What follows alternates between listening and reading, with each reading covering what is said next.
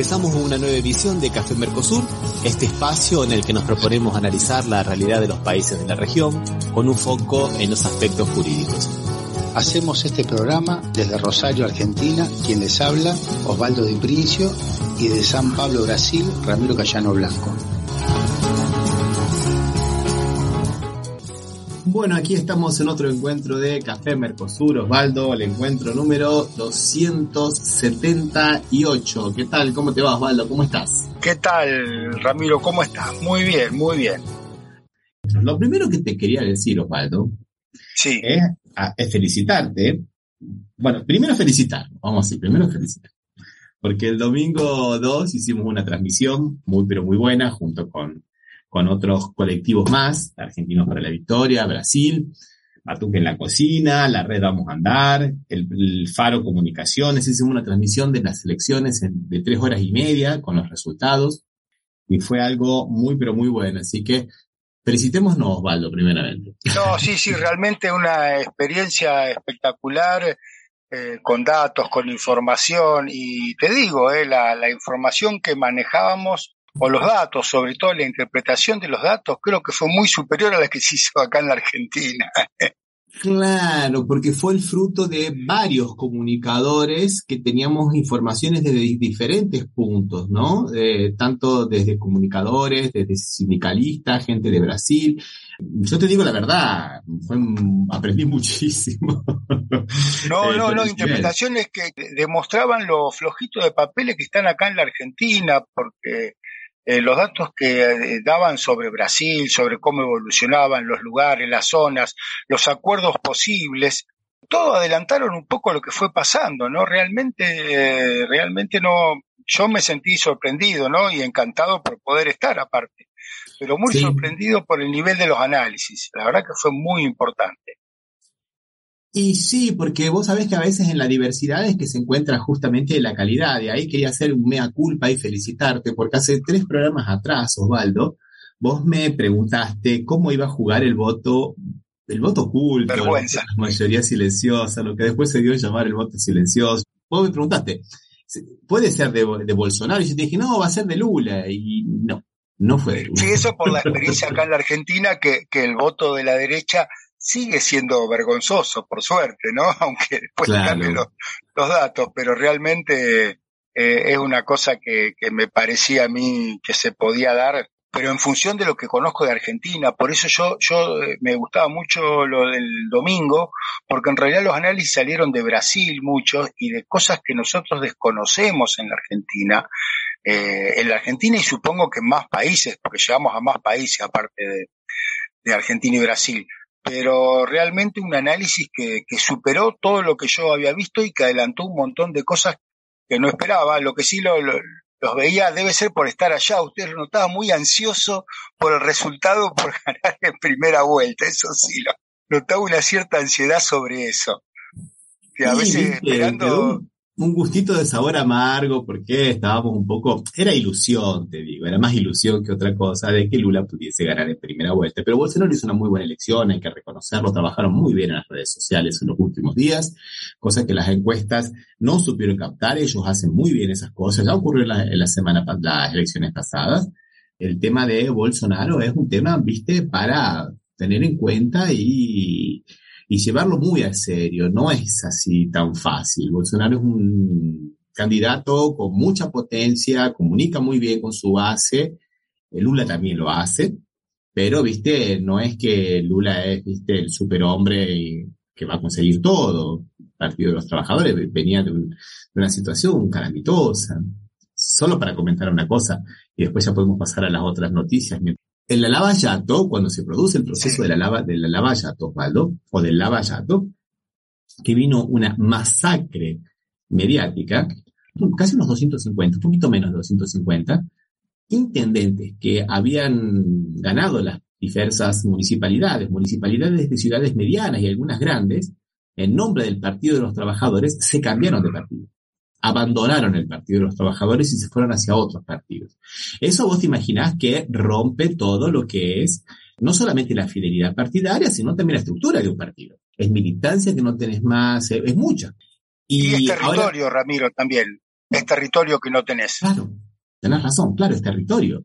Es capilaridad, son los intendentes que te hacen la política municipal, que es muy importante, porque están todos los días con, con los municipios, con, los, con los ciudadanos. Y, bueno, y ahora el Partido de los Trabajadores ha reconquistado y, y, algunos más, y algunas intendencias más. Eso fue, viste, muy, pero muy importante. Y Lula ha conseguido 6 millones de votos más que en las elecciones del 2018, lo cual tampoco es muy bueno eso. Y casi, casi te diría que, que se gana a sí mismo, ¿no? Porque en las elecciones del 2006, él ganó el primer turno con 48,58%, creo. Ahora tuvo 48,43%. Se fue, digamos, de las elecciones del primer, de la primera vuelta, el más votado. O sea que, que, no está tan mal, no está tan mal. Ramiro, eh, saliendo un poco de este tema, eh, te quería decir una buena de Argentina que empezó con una mala mía, que fue una experiencia personal. Eh, la semana pasada quise ver una película argentina 1985, que una película que cuenta el juicio a las juntas, todo eso, el fiscal extraserio Moreno Campo, todo eso, y me encontré con una buena noticia que no la pude ver. Porque estaba lleno el cine estaba lleno el cine las entradas en todas las funciones. Así que todavía se la sigo sin ver porque siguen la, seguían las entradas eh, vendidas en todos los cines, cada vez que solo con un cierto tiempo, qué sé yo, no lo hice. Y una película argentina y solamente se dio en salas y cadenas argentinas, porque las cadenas internacionales no, no aceptaron una imposición del productor del de streaming de la película, ¿no? Pero por eso quería decirlo, porque la verdad que me puso contento la posibilidad de no ver una película por esa razón, ¿no? No, y es muy bueno eso, porque es un hecho que ocurrió en 1985, Osvaldo, y que la juventud posiblemente no tenga la verdadera dimensión de lo que fue, porque, bueno, justamente eso, ¿no? Ya ha pasado tanto tiempo, ¿no, Osvaldo? Es muy bueno que, que, se sepa que fue un hecho jurídico muy interesante, principalmente si tenemos en cuenta que la justicia en la Argentina está tan pero tan mal vista, con y tan, digamos, con un muy, muy, muy buen criterio de la población, ¿no? De ver un, un desastre en la justicia argentina, que haya habido otros momentos por, por ahí, volviendo a la democracia, un poco con la esperanza de la primavera alfonsinista, un poco con, con el empuje de siete años de, de haber salido de siete años desastrosos de la dictadura, pero bueno, por lo menos en la justicia hubo una esperanza de, de mejorar las cosas pero vos sabés qué, qué buena sensación ver que una cadena de cines, de una, una sala, una cadena de salas acá, de 22 eh, horarios de película, 11 los ocupaba Argentina 1985. O sea, en todas las salas lo estaban pasando y era la mitad de todas las películas. Y, eh, y así fue en la otra sala que se da también y una, una experiencia de ver gente haciendo cola para una película argentina y una película argentina de un hecho tan importante como el juicio de la Junta, ¿no? Que, ahora a veces parece como un sector de la derecha medio como que a veces parece que, hay como que hay que pedir perdón, ¿no? Sí, vos sabés que es interesante porque mm, esas son las, digamos, las pautas culturales que van haciendo, de alguna manera van construyendo una, una hegemonía, un pensamiento de una sociedad, porque hasta ahora la derecha nos viene ganando, viste, con muchas, con muchas cosas. Por ejemplo, ahora viste que están, han salido nuevas investigaciones con relación al atentado contra la presidenta, la vicepresidenta Cristina Fernández de Kirchner, ¿no? Y aparece un personaje que había estado con justamente una de las que fuera supuestamente la mentora, ¿no? Esta chica de que habría articulado, bueno, habría sido un poco el, el supuesto el cerebro por detrás del atentado contra Cristina. Este chico, el Presto, ¿no? Este el Presto, sí. Y que, orgulloso de su foto con Videla, ¿no? ¿Viste vos, Osvaldo? Orgulloso de su foto con Videla. ¿Viste? Que seguramente no va a ir a ver Argentina en 1985 el Presto. Claro, pero yo quiero que mucha gente que lo escucha y que lo sigue sí la vaya a ver esa película y que sepa que Videla no es una persona para sacarse una foto y mantenerla orgullosa. Videla fue un genocida, fue condenado y murió en la prisión, en la cárcel común, como un criminal que era, ¿no? Por un juzgado civil, Ramiro, también había que decir. Y con todas las garantías de defensa que él no le dio a las personas. Que él no le dio, tal cual. Como no, eh, estas experiencias a veces son muy, muy limitadas a lo que uno ve, ¿no? Pero vos sabés que veía gente variopinta de, de, de diferentes edades. No era gente que había estado en esa época, los que estaban en la cola. No, claro, claro. Por eso digo, es muy bueno esto, muy bueno. Por eso es bueno, por eso te digo, reafirmando lo que vos estás diciendo, que, que está llegando y ojalá se mantenga y, más gente la vaya a ver. Porque a veces es interesante, en la escuela les hacen estudiar el, libro nunca más, por ejemplo, pero los chicos no tienen dimensión de lo que fue. Ellos entienden por ahí, después se cansan porque para ellos es una, a veces lo toman como la escuela secundaria, viste, como que es una obligación más, viste. Oh, otro libro para leer. Otro libro para leer, ¿no? Y, claro, el nunca más solamente se puede entender conforme al contexto en el cual fue creado todo eso, ¿no? Que fue justamente el contexto de ese discurso que había, ese discurso de, odio. Así como vos lo estás diciendo, porque en mi experiencia de dar clase a gente de más de 20 años desconoce totalmente ese, esa, esa época. La historia no ha elegido un tipo como yo. Entonces, ¿qué hacemos? Hay que armar un equipo cuanto antes. Tenemos cinco meses para presentar prueba irrefutable contra nueve comandantes. A mí me torturaron, a mí me secuestraron. Vamos a darles a los militares lo que ellos no les dieron a sus víctimas. Un juicio justo. ¿Usted cree que va a ganar ese juicio? ¿Usted cree que las juntas hicieron lo correcto? ¿Es cierto que recibieron amenazas? Yo prefiero no darle mucha trascendencia a eso. Acá se trata de lo que el país necesita, respeto y justicia. Esta es nuestra oportunidad. Quizás sea la última.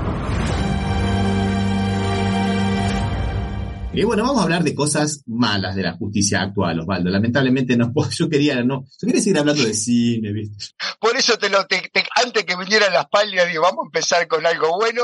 Y bueno, vamos a comenzar acá por este operativo que se hizo, desalojando a la gente de la comunidad del Lago Mascardi, de la comunidad de los pueblos originarios mapuche, con una fuerza de, bueno, una fuerza supuestamente no letal, ¿no? O sea, el ministro Aníbal Fernández dijo que bueno, que no hubo armas de fuego, que, fueron nada más que, bueno, y desalojaron porque supuestamente no está aprobado, no está aprobado, es una causa que está muy, pero muy críptica, ¿no? Está muy secreta hasta ahora, es muy difícil acceder a esta causa que se juzga en Bariloche. Pero bueno, terminaron desalojando y el tema no es que desalojaron el tema es que metieron presa a personas, a mujeres, siendo que no hay todavía una causa, viste, una acusación. Le metieron en prisión preventiva. Prisión preventiva sabemos muy bien, como hemos dicho muchas veces, Osvaldo, que es una cosa muy, pero muy restrictiva y que no se puede abusar. Justamente es, propio el abuso de, la prisión preventiva es propio del lawfare. Es lo que hicieron acá, lo que hacen en, en Comodoro Pi, en Buenos Aires, lo que hizo en Navallato, es lo que hacen en Colombia, en, perdón, en, Ecuador con Correa, es el abuso de la prisión preventiva. La prisión preventiva únicamente cuando hay peligro de fuga, que en este caso las mujeres donde se iban a ir, si las mujeres justamente querían quedarse. Cuando hay peligro de que pueda de alguna manera obstaculizar el normal curso de un proceso, que también acá nada si estaba el secreto, el proceso era casi secreto, Sí, sí, o sea, eh, vos pensás que esta gente no, no tiene articuladores en la justicia para poder eh, complicar o dificultar el avance de la causa. Realmente, si era por eso, no, y como vos bien dijiste, no, no, no, no presentaban peligro de, de fuga, ni mucho menos porque estaban ahí. Y lo grave también es que la mayoría eran mujeres las que detuvieron. y no solo que las detuvieron. ¿Qué hicieron los ah, esa, esa. Las, trasladaron a Ezeiza. Porque supuestamente decían... el, que no es Argentina piense la distancia que hay entre Bariloche y Buenos Aires y va a ver la, la, que hay que cruzar el, país de lado a lado, ¿no? De oeste a este. O sea, es una cosa de loco. ¿Por, qué las mandaron a Ezeiza? Porque supuestamente la jueza de Bariloche dijo que, que no tenían lugar para dejarlas en Bariloche. O sea, un problema del Estado, una deficiencia del Estado que no tiene una cárcel de mujeres decentes para dejarla. Primero que no era para, no tendría que haber estado detenida. Y segundo, una deficiencia del Estado le significa una carga vejatoria a estas mujeres que las llevan esposadas en un avión de la Fuerza Aérea y prácticamente sin nadie sabía a dónde estaban. Esto fue una verdadera barbaridad que hizo la jueza de, Bariloche. Y bueno, ahora tuvo que volver atrás, ¿no, Osvaldo? Porque esto es una barbaridad, ¿no? Sí, sí, sí, sí, no, indignante el, comportamiento, la verdad. Una jueza que ya ha tenido sus problemitas, diríamos, ¿no? Bastantes problemitas tiene esta jueza, que es una jueza subrogante. Yo no sé por qué no se hace un concurso y se pone un juez titular, es la jueza María Silvina Domínguez, vamos a decirlo. Ya no es la primera vez que tiene este problema, que tiene problemas con la comunidad mapuche. Vos sabés que ahí habría que ver un poco los discursos que andan circulando por esos lugares. Me llamaron de la televisión de Bariloche el domingo a la noche para hacer una entrevista por el tema de Brasil y el periodista se ve que era bolsonarista y no le gustaban las cosas que yo le decía. Vos sabés que dice, bueno, pero por lo menos hay orden. Acá tenemos problemas con los mapuches en el lago en Mago Mascardi y nadie hace nada. ¿Qué discurso están dando los medios de comunicación de Bariloche? Pensaba. ¿Y cuál es ese sentido común que se está creando en esas comunidades con relación a los pueblos originarios? Que tenemos que decirlo, ¿no? Por la Constitución tienen son la, después de la reforma del 94 son preexistentes y habría que tener hasta una salida negociada. Pero yo digo así, supongamos que no fuera mapuche. Habría sido exactamente la misma barbaridad. Ramiro, un, solo margen, te diría, al margen de lo que estás diciendo, que vos decís que la jueza, ¿por qué no es una jueza titular? Eh, no te olvides que el Consejo de la Magistratura en la Argentina está funcionando con un presidente que se autodenominó presidente, porque el presidente de la Corte, él mismo dictó la resolución para que él mismo pueda ser presidente, o sea, ni siquiera tuvo la, delicadeza de excusarse en esa resolución, ya que él era parte de la presidencia de la Corte, y te digo más, eh, o sea, entonces tampoco podamos pedir que se puedan designar los jueces, porque el Consejo de la Magistratura no está funcionando. Sí, sí, sí, totalmente de acuerdo, vale, totalmente de acuerdo. Bueno, esa era la primera noticia que teníamos aquí, digamos, triste para, para decir, porque es una noticia que de alguna manera, viste, no. A mí me, me, me produjo mucha, mucho dolor por causa de las mujeres, por causa de, de este manoseo. Ah, y además, pequeño detalle, una de ellas con 40 semanas de gestación, Osvaldo. Sí, embarazada, sí. por favor, más violencia, viste, más violencia. Bueno, por eso decimos que, bueno, la cruz a la justicia federal de Bariloche eh. Y a la jueza Domínguez. Y, bueno, y, ha renunciado la ministra Gómez Alcorta, la ministra de las Mujeres también ha renunciado por este motivo, ¿no? Me parece que yo creo que es una, una actitud que habla muy bien de ella también, de alguna manera, ¿no? Y bueno, vamos a ir entonces con las noticias, Osvaldo. Vamos a hablar ahora de aquí de, Brasil un poco, del discurso de odio que se instauró en Brasil con relación a las elecciones, porque acá mayoritariamente el norte y el nordeste de Brasil ha votado a Lula y lo ha votado con una diferencia muy, muy interesante, Osvaldo, más o menos un 67% a favor de Lula y un 26% a favor de Bolsonaro. Y han aparecido cualquier cantidad, bueno, cualquier cantidad de videos de gente del sur y del sudeste hablando barbaridades contra los nordestinos, que lo votan por Lula porque son ignorantes, porque es el menor índice de desarrollo humano, porque les gustan las limosnas, porque son analfabetos, de todo, de todo, de todo, de todo. Y acá nosotros tenemos a una señorita, la, la del centro, que está en una reunión de Bolsonaro, se escucha la, la música de fondo de Bolsonaro, tomándose su bebidita como, como corresponde, hablando en contra de los nordestinos. ¿Y cuál es el detalle de esto? Bueno, que se trata nada más ni nada menos que de una abogada. Y no se enteró esa abogada que eso que estaba haciendo era justamente un delito. Ese delito es, xenofobia y además pertenece a la orden de los abogados de la ciudad de Uberlandia, el colegio de abogados, acá se llama la orden de los abogados, el colegio de abogados, y la abogada Flavia Morales se hizo en las redes sociales, se convirtió en una cosa, viste, viral. Y acá vienen las cosas interesantes. El Colegio de Abogados de Uberlandia, ¿sabes lo que dijo, Osvaldo? En lugar de a, repudiar esto, no, que no iban a tomar ninguna actitud, porque en el Colegio de Abogados de Uberlandia hay muchos criterios y gente que pertenece a diferentes creencias políticas. O sea, un delito de racismo y xenofobia ahora es una... Es una idea política. es una idea política nada más. No, sí, realmente. Orden, orden se llama orden de, abogados en Brasil. Sí, es la orden de los abogados, sí, sí, sí. Bueno, ahí salió, como no podía ser de, de otra manera, el colegio de abogados de Minas Gerais, de, la provincia, digamos, no ya de la ciudad de la provincia. Yo, Berlandia es una ciudad dentro del estado de Minas Gerais. Exactamente salió, digamos, la, la, la, de la provincia, la del Estado, el que tiene un poquito más de, poder, y dijo que nada, que no hay espacio para este tipo de actitud, que la, el Colegio de Abogados de Brasil repudia de forma vehemente esas expresiones utilizadas y pidió que realmente se tomaran medidas. Y se tomaron medidas. Fue, la, expulsaron, va a responder criminalmente, va a tener que pagar ya una parte, porque por más que, que, en la primera instancia pierda, para poder apelar tiene que pagar la mitad, o sea que le va a costar además. Y me parece que es lo, mínimo y normal que hay. Yo creo que fue una campaña que han sacado los bolsonaristas, porque aparecieron así, Osvaldo. No vamos a hacer más turismo en el nordeste, no le vamos a dejar más dinero. Como, viste, una idea de meter miedo. Y, ahí simultáneamente aparecieron muchos empresarios diciendo, bueno, si gana Lula no van a tener trabajo y, voy a tener que despedir mucha gente, si ustedes votan a Lula los voy a tener que echar. Me parece que han querido apelar a la campaña de Y les ha salido mal. A tal punto que hoy comenzó el, horario político y gratuito y en los, creo que son 10 minutos que le toca a cada candidato, los 10 minutos de Jair Bolsonaro se los pasó hablando bien del pueblo nordestino. Claro, viste, era tanta la metida de pata que habían hecho, Osvaldo, tanta la metida de pata que han hecho, que se la pasó hablando bien y con gente del nordeste, si el nordeste es divino, votamos a Bolsonaro porque Bolsonaro quiere a los nordestinos, fue terrible, no pudo decir más nada.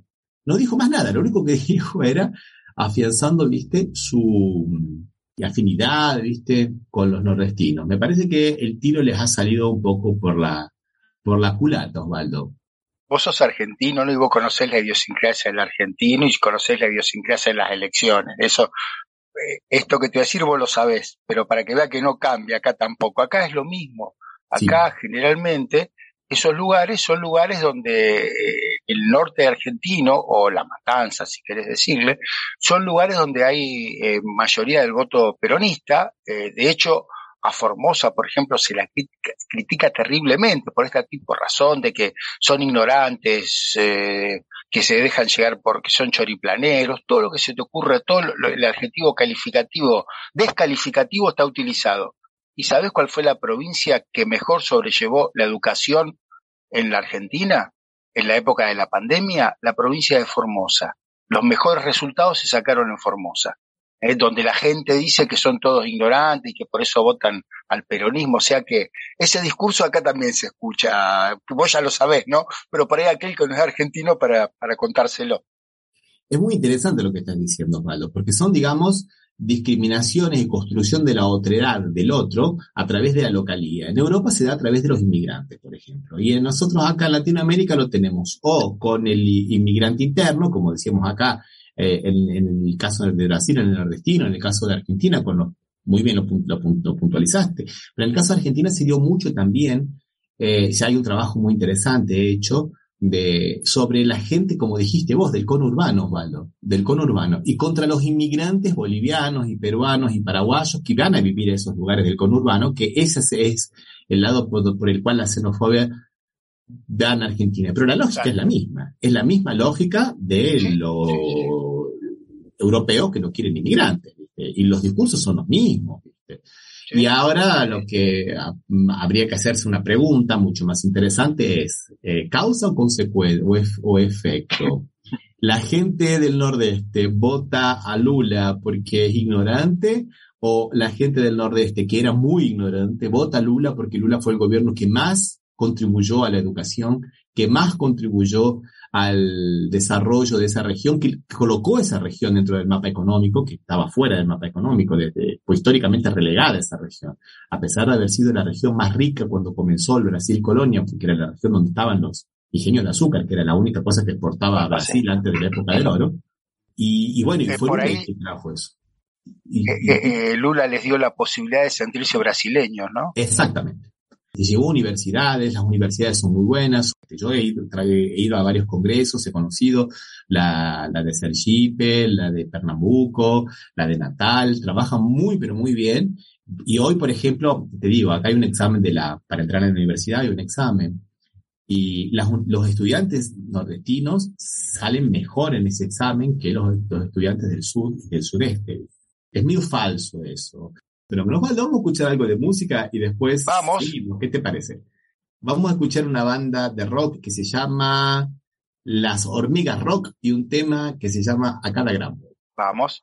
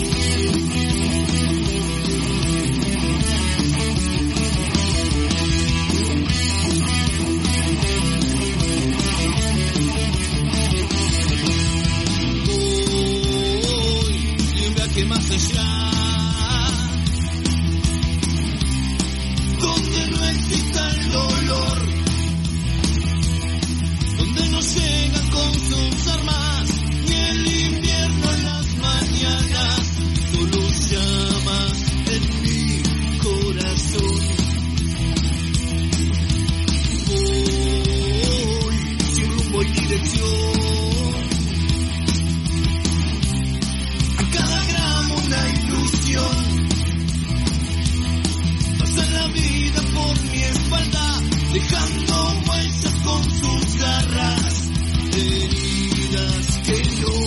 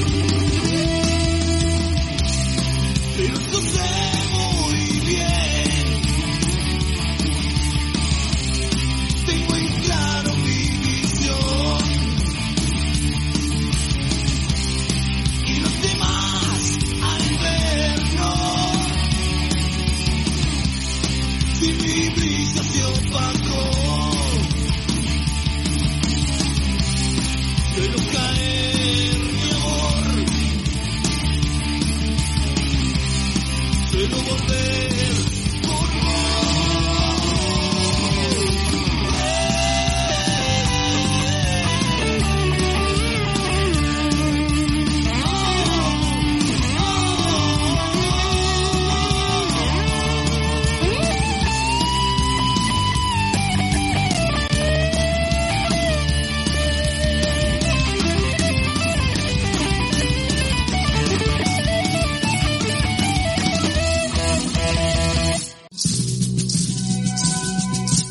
Estás escuchando Café Mercosur. Somos Latinoamérica, no lo olvidemos nunca más. Somos Latinoamérica, no lo olvidemos nunca más. Somos Latinoamérica. Bueno, eso que escuchábamos, Osvaldo, era la banda Hormigas Rock y el tema A cada gramo. Bueno, vamos a seguir hablando de, de cosas de Latinoamérica, Osvaldo. Y vamos con, con, una cosa interesante, una noticia que a mí me toque, tiene que ver con la ironía de, sí, Andrés me, Manuel. A mí también. sé de lo que estás hablando realmente. A mí cada vez me, me, me, gusta más López Obrador, ya me estoy haciendo mexicano, ¿viste? sí, la verdad, e, ese uso de la ironía que hace es espectacular. Eh. Sí, sí, sí, sí, porque hubo un grupo de algunas entidades que quieren postular a el primer ministro de Ucrania, a Zelensky, para el premio Nobel de la Paz, ¿no? Y bueno, y AMLO dijo, bueno, ¿cómo uno de los actores de una guerra va a recibir el Nobel de la Paz? Esa es la pregunta básica. Acá hay una contienda. Sea quien la empiece, sea quien la continúa, sea como sea, acá hay una contienda bélica. Ninguno de los dos podría ser. Sinceramente, que me digan que Zelensky puede ser el, premio Nobel de la Paz es exactamente que digan que, lo, que Putin puede ser, ¿no te parece, Waldo? Sí, no, pero, pero aparte, Ramiro, realmente, o sea, para tener el premio Nobel de la Paz tiene que haber trabajado para la paz. La verdad que yo desconozco eh, para qué paz trabajó Zelensky, porque la guerra existió y, parte él ayudó a que existiera, ¿no? Sin, sin pensar quién fue el que atacó primero, no. La verdad que por lo menos esperen a ver que termine la guerra si quieren dárselo, digo. Mira, yo te voy a decir dos cosas nada más, Osvaldo. Está hace 15 días que Rusia viene proponiendo que se sienten en la mesa de negociaciones para poder hacer una paz acordada a lo cual, viste, las declaraciones de Zelensky, de Zelensky son de que no se puede hacer ningún, ningún acuerdo de paz con Rusia. Él ha sacado un decreto por el cual son inválidos todos los acuerdos de paz que se hagan con Rusia.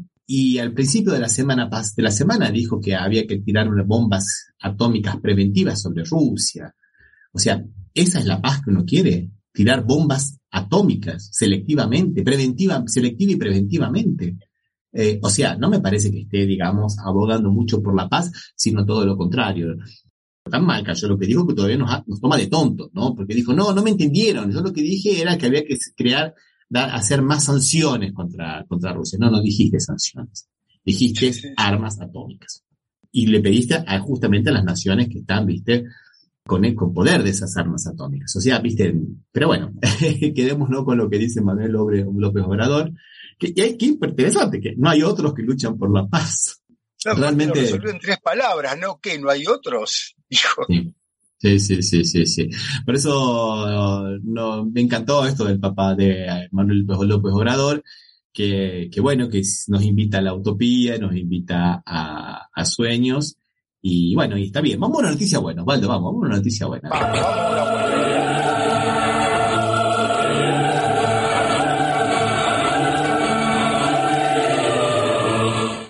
Y vamos a Perú, Osvaldo, vamos a Perú donde parece que se va a reconocer, por lo menos hay un camino, el primer camino andado, en un estado de Perú, una reserva, en el estado de Loreto, ¿no?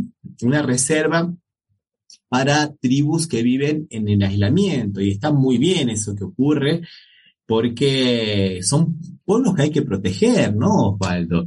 Esto se ocurre las, en los ríos Napo, el Tigre y en otros ríos en sus afluentes también, ¿no? Y son varios pueblos aquí, ¿no? El pueblo Aegua, Taushiro, Tagaeri, Taromenane y Záparo.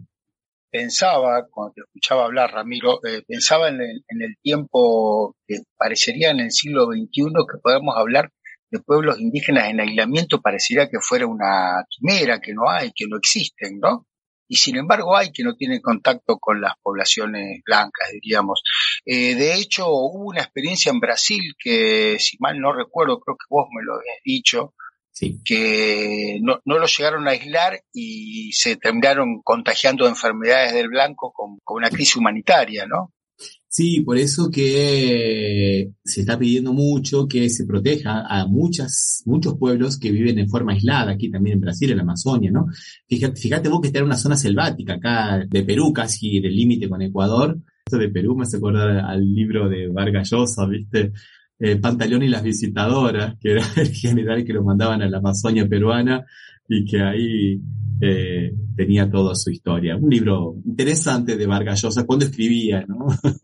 otro Vargas Llosa, no el que está ahora. Era otro, ¿no?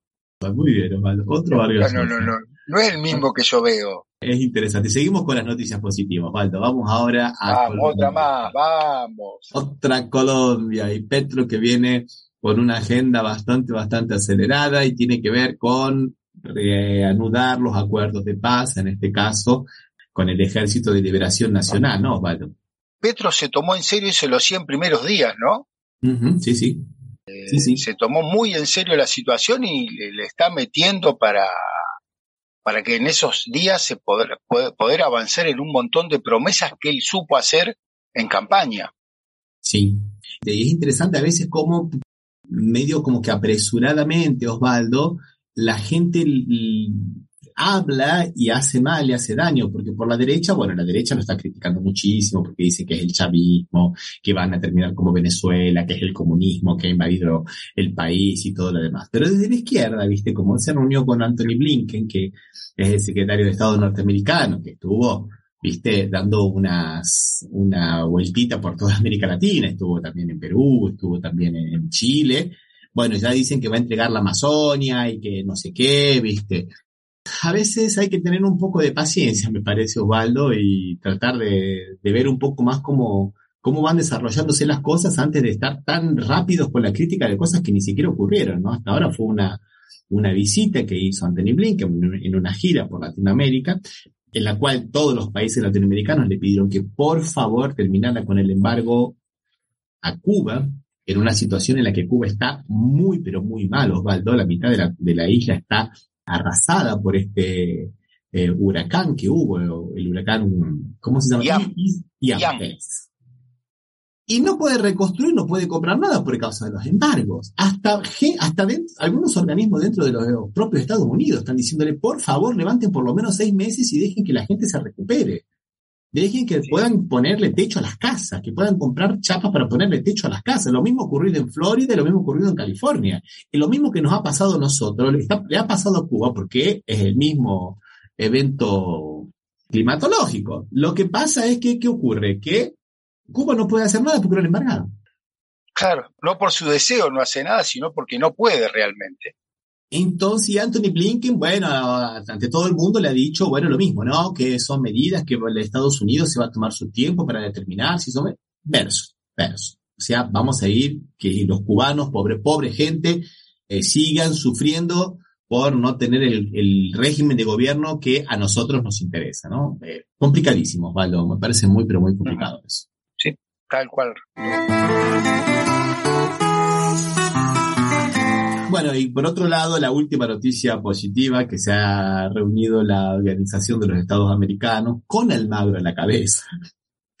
y a pesar de las instancias y, las presiones de Norteamérica que se reunieron en Perú, no consiguieron que la Organización de los Estados Americanos declarase medidas de sanciones contra Rusia. Y eso me parece que está muy bien porque habla un poco de criterio propio, ¿no, Osvaldo? Y no lo que era hace cinco años atrás, donde nos apresurábamos a cumplir las órdenes antes de que los propios Estados Unidos, que la propia la Blanca la diera. Sí, sí, sí, nosotros eh, eh, estamos dispuestos a cualquier cosa, no importaba, ¿no? Eso me hace acordar el chiste sobre los vascos, ¿no? Que no sé lo que piensa, pero me opongo. Acá no sé lo que va a decir, pero estoy de acuerdo. Exactamente. Bueno, entonces, me parece que está bien, me parece que, hay, hay una, cuestión de criterio propio y en el actual ajedrez geopolítico tan complejo, tan complejo, mm, no me parece, me parece que mm, fue bueno, fue bueno por lo menos de que ese organismo, que no, al cual no le tenemos ninguna confianza, por lo menos, menos, ¿eh? y Almagro eh, como dijo eh, AMLO la vez pasada que le puso la, la, la cancioncita, ¿viste? la wea, qué cosa fea, ¿viste? eh, entonces, eh, me parece que está bien. Bueno, escuchemos una canción y después vamos a hablar un poquito de Brasil. ¿Qué te parece, Dale, dale, Ramiro, vamos. Soy soy lo que dejaron, soy todas las obras de lo que se robaron. Un pueblo escondido en la cima, mi piel es de cuero, por eso aguanta cualquier clima. Soy una fábrica de humo, mano de obra campesina para tu consumo. Frente de frío en el medio del verano, el amor en los tiempos, el cólera mi hermano. El sol que nace y el día que muere con los mejores atardeceres. Soy el desarrollo en carne viva, un discurso político sin saliva las caras más bonitas que he conocido. Soy la fotografía de un desaparecido, la sangre dentro de tus venas. Soy un pedazo de tierra que vale la pena, una canasta con frijoles. Soy Freddy Rincón contra Alemania anotándole aquel gol. Soy lo que sostiene mi bandera, la espina dorsal del planeta. Es mi cordillera, soy lo que me enseñó mi madre. El que no quiere a su patria, no quiere a su madre. Soy América Latina, un pueblo sin piernas pero que camina. Tú no puedes comprar al viento, tú no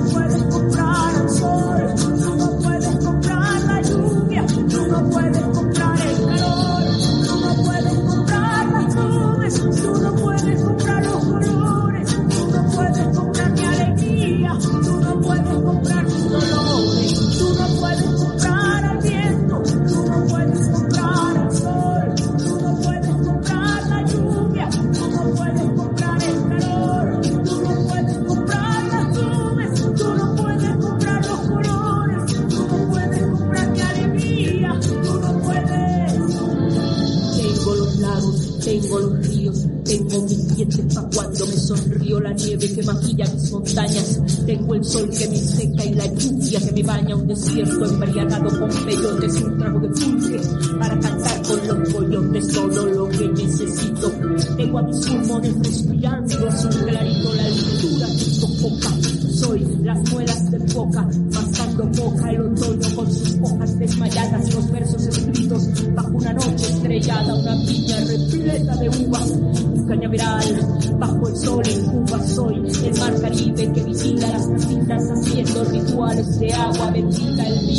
mi cabello. Soy todos los santos que cuelgan de mi cuello, el jugo de mi lucha no es artificial porque el abono de mi tierra es natural.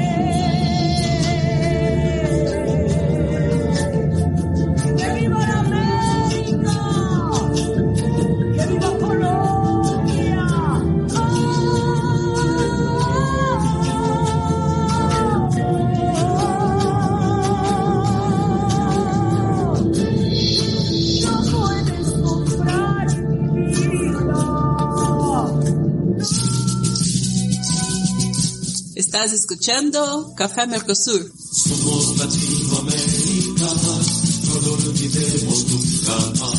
Somos Latinoamérica, no lo olvidemos nunca más. Somos Latinoamérica. Vamos a seguir hablando un poco nosotros algunas cosas relacionadas con la victoria de Lula, ¿no? En el primer turno, una victoria bastante, bastante, bastante holgada, ¿no, Osvaldo? Que al principio, como suele pasar en las elecciones acá en la Argentina, los datos que se daban eran todos contrarios, ¿no? Yo ya estaba pensando, Uy, ¿qué pasó? O sea, eh, yo podría entender. Y al final terminó, en cuanto a los votos de Lula, bastante cercano a lo que decían las consultoras, ¿no? Podrían haberle errado por eso que vos decías del voto vergüenza de Bolsonaro, pero en realidad con Lula se cumplieron las expectativas. En lo que decían los 48 puntos, 48 monedas fue lo que terminó sacando y lo que terminó haciendo la diferencia. Así que realmente fue una muy buena elección. Eh, creo que este dato te lo voy a tirar desde Argentina. Nunca en primera vuelta un uno que sea candidato a presidente había sacado 56 millones de votos, los votos que sacó Lula, ¿no? Eh, así es. Eh, no, muy buen resultado. Ahora, ¿por qué Bolsonaro sale del 34 que le daba las encuestas al 43? Bueno, hay muchas teorías, hay muchas cosas que dicen. Algunos dicen que, por ejemplo, que las iglesias evangelistas neopentecostales le ordenaron de alguna manera, con muchas comillas, no responder a sus fieles a las encuestas. Bueno, no sé. Otros dicen que atribuyen al trabajo que hubo en los últimos dos días por las redes sociales, eso es verdad, ellos trabajan muy bien con eso. Hay agencias internacionales, sabemos muy bien que ellos, la derecha, se ha organizado internacionalmente y consiguen esa, esas proezas, ¿no?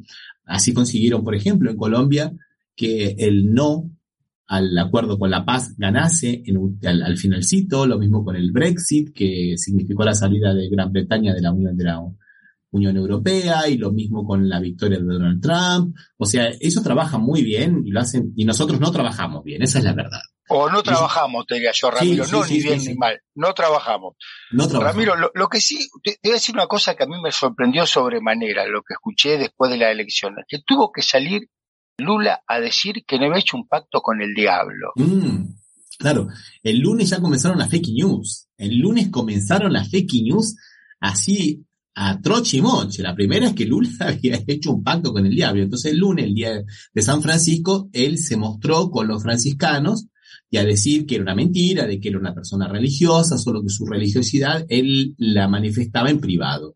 No hacía de su religiosidad una cuestión pública. Pero ahí nomás, al día siguiente, Bolsonaro, ya desesperado, ahí a los gritos, diciendo que qué van a votar en Lula, que persigue a los padres, que persigue las religiones, que cierra, que cierra iglesia. Todo mentira todo absolutamente mentira. O sea, viste, hay un, un, sesgo religioso muy fuerte de, de, los dos lados, ¿no? De los dos lados, porque ahí también apareció un video donde Bolsonaro está discursando en un culto masónico y viste que la masonería y los masones son enemigos de los neopentecostales. Sí, sí, sí, sí. Eso ha, ha, sido, viste, ha creado un cisma ahí entre la base electoral de Bolsonaro y va a ser un poco, un poco difícil, ¿no? Pero sí, sí, las pequeñas.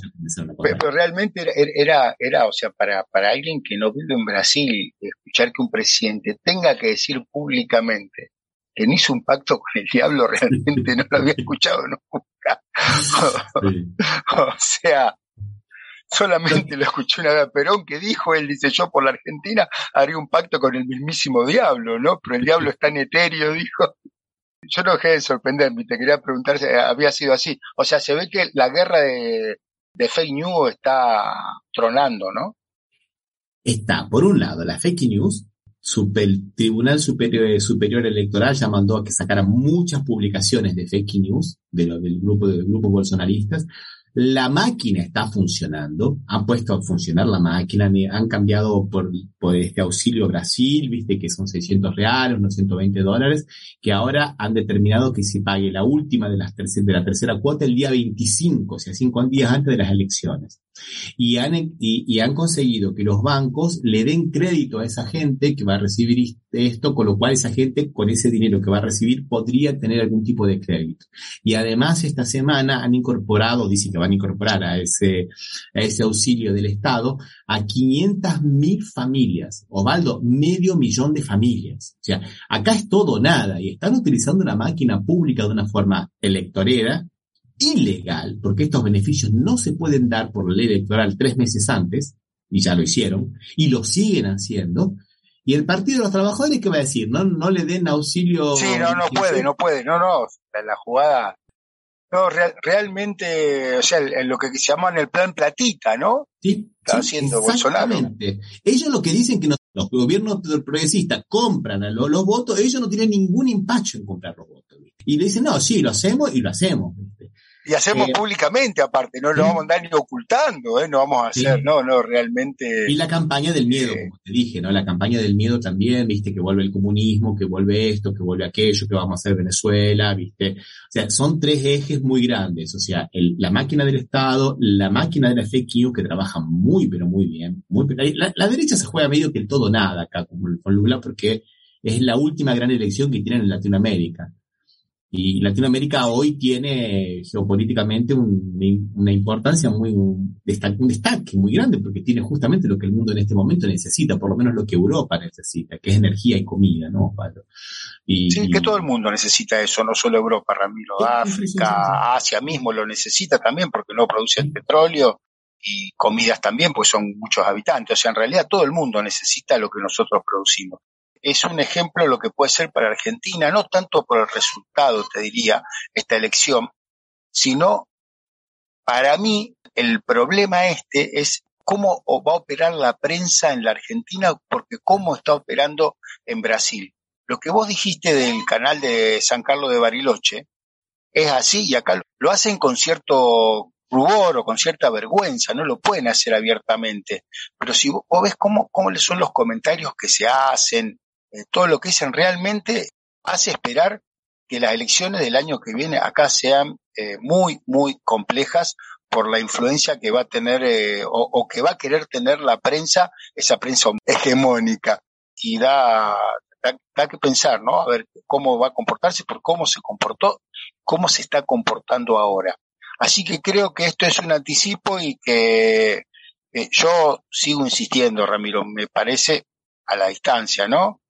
Que es tan poca la diferencia para pasar el 50% que creo que va, a pasar. Mira, mucha gente dice eso, es poco lo que le falta, un millón ni, medio de votos ya, Lula pasa, y mientras Ciro, mientras Ciro, perdón, mientras Bolsonaro necesita más de 8 millones. Y 8 millones de gente que ya están, hasta ahora las últimas encuestas le daban 55% de a Lula y 45 a Bolsonaro, otro le daba 53 a 47. Esa que daba 50 40 y 53 a 47 decía que ya más del 90%, más del 93% de las personas ya tenían su voto definido. O sea que no hay mucho para tampoco hay de dónde rascar, digamos. Porque no hay mucho de dónde rascar, lo que decíamos el domingo pasado, no hay mucho de dónde rascar para Simone que la, la, segunda, fíjate que, que saca 4,16% de los votos, no solo ella, como su partido, el MDB, apoya masivamente a Lula y parece que va a estar en la campaña de Lula, Simone Tebet, que es la segunda, y que tuvo una, actuación muy destacada, principalmente en los debates, y salió muy bien dentro de la opinión pública. Y Ciro Gómez, que sacó el 3,4%, el 3,04%, él apoyó muy a regañadientes, ¿viste? Pero el partido de él, el PDT, el Partido Demócrata Laborista, claro, ya también apoyó, así, en todos lados apoyó. Lo que dijo Lula, Bolsonaro consiguió los apoyos de que yo lo apoyaba. No hay mucho más de donde rascar. Eso que estamos hablando de a nivel estructura, ¿no? Hay que salir a luchar el voto a voto. Y una cosa muy interesante, Osvaldo, que me parece muy interesante, es que, bueno, una especie como de reconciliación histórica, ¿no? Con Fernando Enrique Cardoso, que fueron siempre, digamos, enemigos muy fuertes los dos, tanto Lula como Fernando Enrique Cardoso, que ahora Fernando Enrique Cardoso dice que apoya a Lula y que va a votar por a Lula, lo cual significa, viste, un momento, yo no sé, por ahí nosotros siempre lo vemos en clave argentina, pero tipo un Perón Balbín, viste. no, lo, lo, de Cardoso me sorprendió mucho más eh, lo que dijo Ted me, sorprendió mucho más porque eh, el domingo lo estaban hablando los compañeros que si bien su origen era de, ella había estado cercana a Bolsonaro en su carrera política, eh, este último tiempo se estaba enfrentando, por lo cual suponían, ya lo habían adelantado, que, iba a terminar apoyando a Lula, decía por presión del partido, pero ella inclusive como que lo asumió personalmente el apoyo por independencia. Y de Cardoso no se esperaba que, Cardoso usara el mismo discurso, ¿no? Es, la democracia lo que estamos queriendo que siga, no, no Bolsonaro, que como que sería la antidemocracia, ¿no? Sí, por eso me parece que es muy interesante esas cosas, para que se entienda más o menos el contexto en el cual se desarrollan las elecciones.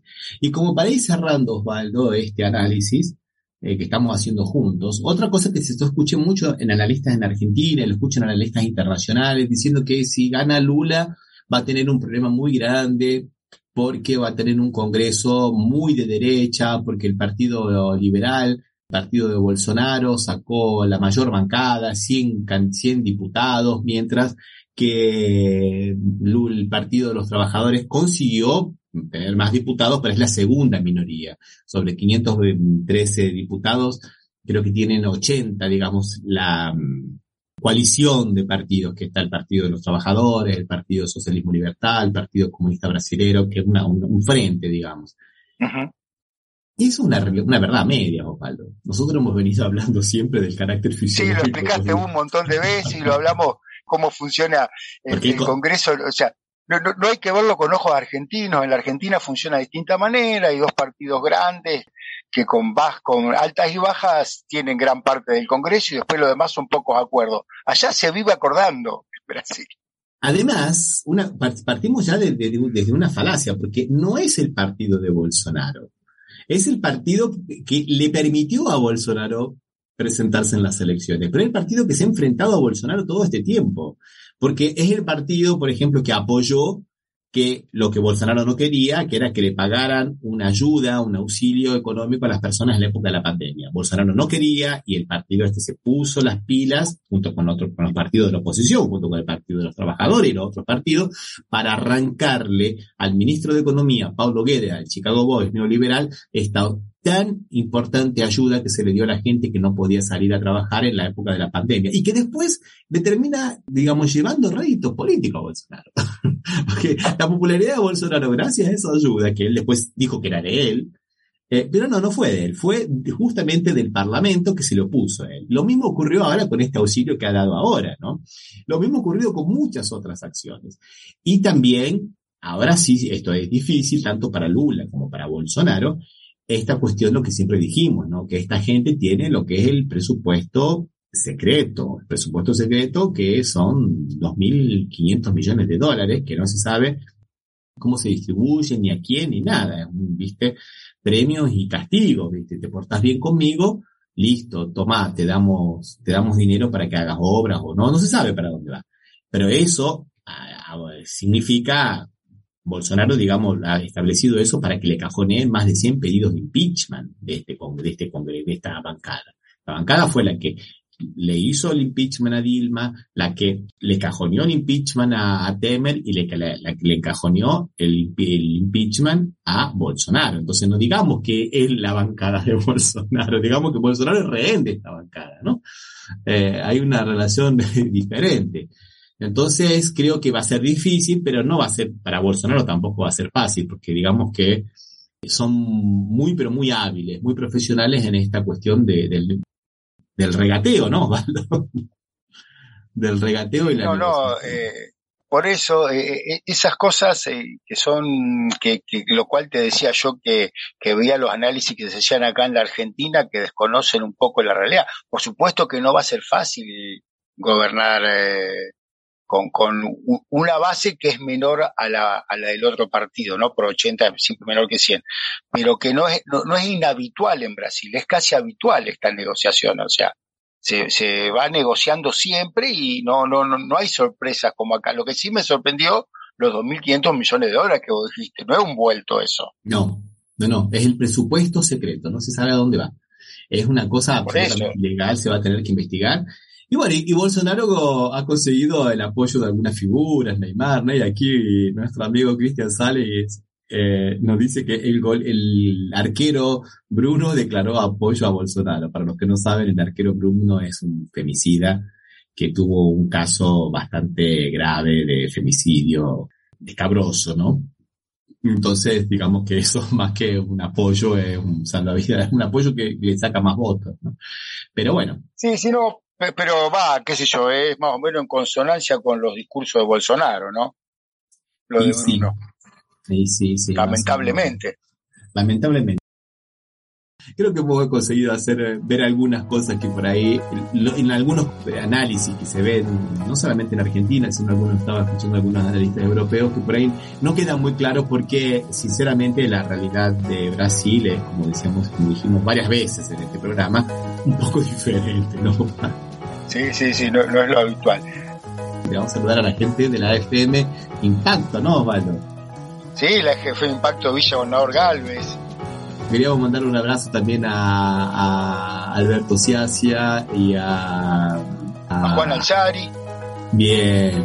Y a la gente, bueno, a la, a la gente de la revista de Puño y Letra también, a Sergio Rossi y a todos los que siempre nos olvidamos. Les pedimos muchas disculpas porque nuestra memoria es muy mala, nuestra edad se nos tiene que permitir. Un abrazo, Mato, hasta la próxima. Un abrazo, Ramiro, nos vemos.